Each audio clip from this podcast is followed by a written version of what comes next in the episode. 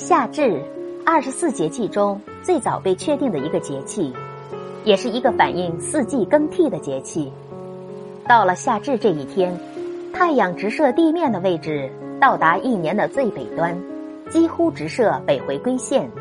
此时，北半球各地的白昼时间达到全年最长，而且越往北越长。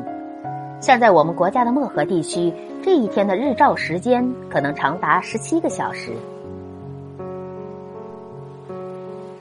夏季时节的到来，也意味着一年中最炎热的夏季正式拉开帷幕。凉爽的清风、和煦的阳光已逐渐淡去，取而代之的是光线对皮肤的灼烧感和空气中愈演愈热的潮湿闷热。除了越来越闷热的天气。夏至时节，地面受热强烈空气对流旺盛，在午后或傍晚也常有骤来急去的小范围雷阵雨。雨后天晴，一阵清风吹过，吹生出些许凉意，缓解了暑热。诗人刘禹锡曾巧妙地借喻这种天气，写出了“东边日出西边雨，道是无晴却有晴”的著名诗句。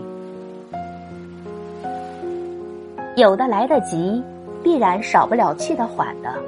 此时在江淮流域，由于冷暖空气团在这里交汇，常出现阴雨连绵的天气。在这种空气潮湿的天气下，器物发霉，人体也觉得不舒服。而且在夏至节气的这段时间，又正值江南梅子的初熟期，被人们俗称为“梅雨天”。到了夏至时节，缱绻绽放的荷花。满树葱茏的槐影，枝头红艳的榴花，一派夏日勃勃生机的景色。此时不妨觅一处绿荫，待清风徐来，荷塘荷香飘逸。